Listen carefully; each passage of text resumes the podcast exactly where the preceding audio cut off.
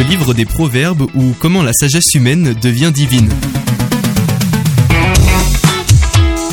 Lorsque vous ouvrez le livre des Proverbes et que vous lisez la première ligne nous disant Les Proverbes de Salomon, fils de David, roi d'Israël, au chapitre 1, verset 1, vous vous attendez naturellement à lire des proverbes, c'est-à-dire des maximes courtes et intelligentes qui ont du mordant et vous offrent une dose de sagesse pour avoir une vie agréable. Mais ce n'est pas ce que vous voyez.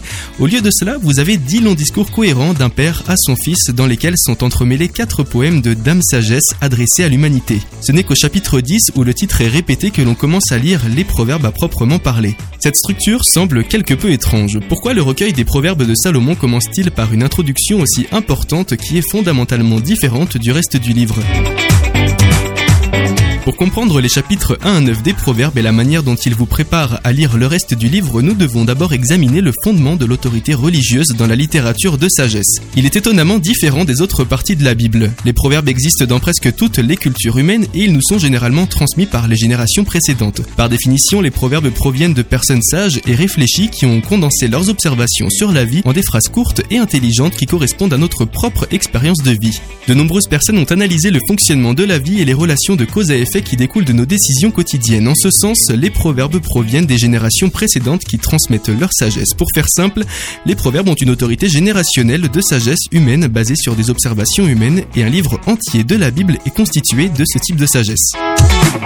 Cela semble différent de la Torah ou des livres des prophètes. La loi donnée par Moïse sur le mont Sinaï est la volonté révélée de Dieu pour Israël. C'est là que l'on trouve les commandements tu feras et tu ne feras point qui viennent directement de Dieu. C'est une autorité divine, une autorité d'alliance. Les prophètes parlent aussi avec ce genre d'autorité. Mais plutôt que de donner des commandements écrits de la main de Dieu, ils communiquent les paroles, les pensées et les intentions de Dieu assorties du fameux Ainsi parle l'Éternel, une expression courante dans la littérature prophétique. Le fait est qu'il est clair que les lois et les prophètes tirent leur autorité religieuse de Dieu. En comparaison, le fondement de l'autorité dans la littérature de sagesse est nettement différent. Au lieu que Dieu s'adresse à Israël, on a un père qui parle à son fils et on peut lire dans le livre des Proverbes au chapitre 1 verset 8 Écoute mon fils, l'instruction de ton père et n'abandonne pas l'enseignement de ta mère. En gros, écoute ta mère et ton père. Auparavant, Dieu disait tu feras et tu ne feras pas sur le mont Sinaï et ainsi parle l'Éternel à travers Jérémie ou Ésaïe. Maintenant, tout d'un coup, nous avons écouté vos parents à travers une série de discours entre un père et un fils. Cela semble si humain et c'est le cas. Telle est la nature de l'autorité dans le livre des Proverbes. Il s'agit de la sagesse humaine, des observations sur la vie faites par des personnes plus âgées et plus sages partagées avec la jeune génération.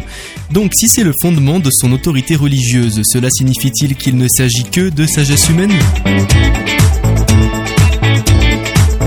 Découvrez la série de vidéos de Bible Project sur le livre des proverbes sur bibleproject.com slash français.